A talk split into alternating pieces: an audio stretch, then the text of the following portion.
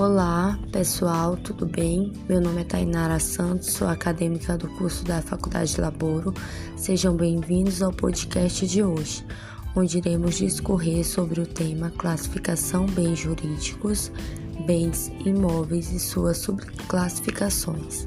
O conteúdo foi baseado no livro de Carlos Roberto Gonçalves, Direito Civil 1, esquematizado 2016 são bens imóveis conforme o novo Código Civil, o solo e tudo quanto lhe incorporar natural ou artificialmente, que podem ser naturais ou artificiais. São, portanto, classificados em imóveis por natureza, a propriedade do solo, que abrange a do espaço aéreo e subsolo correspondente em altura e profundidade úteis ao exercício imóveis por acessão natural, nessa categoria as árvores e os frutos pendentes, bem como todos os acessórios e adjacências naturais. Compreende as pedras, fontes superficiais ou subterrâneos que corram naturalmente.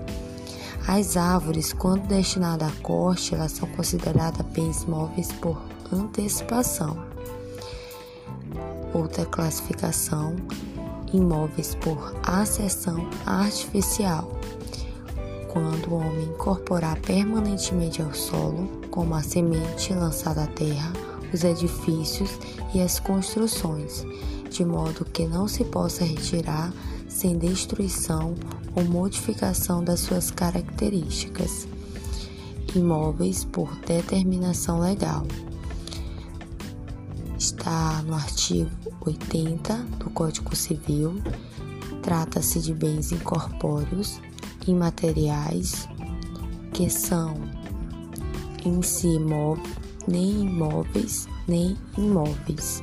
O legislador, no entanto, para maior segurança das relações jurídicas, os considera imóveis. Como exemplo, a renúncia da herança é, portanto, renúncia de imóvel e deve ser feita por escritura pública ou termos autos mediante autorização do conjugue. Espero que tenham gostado. Até mais. Tchau, tchau.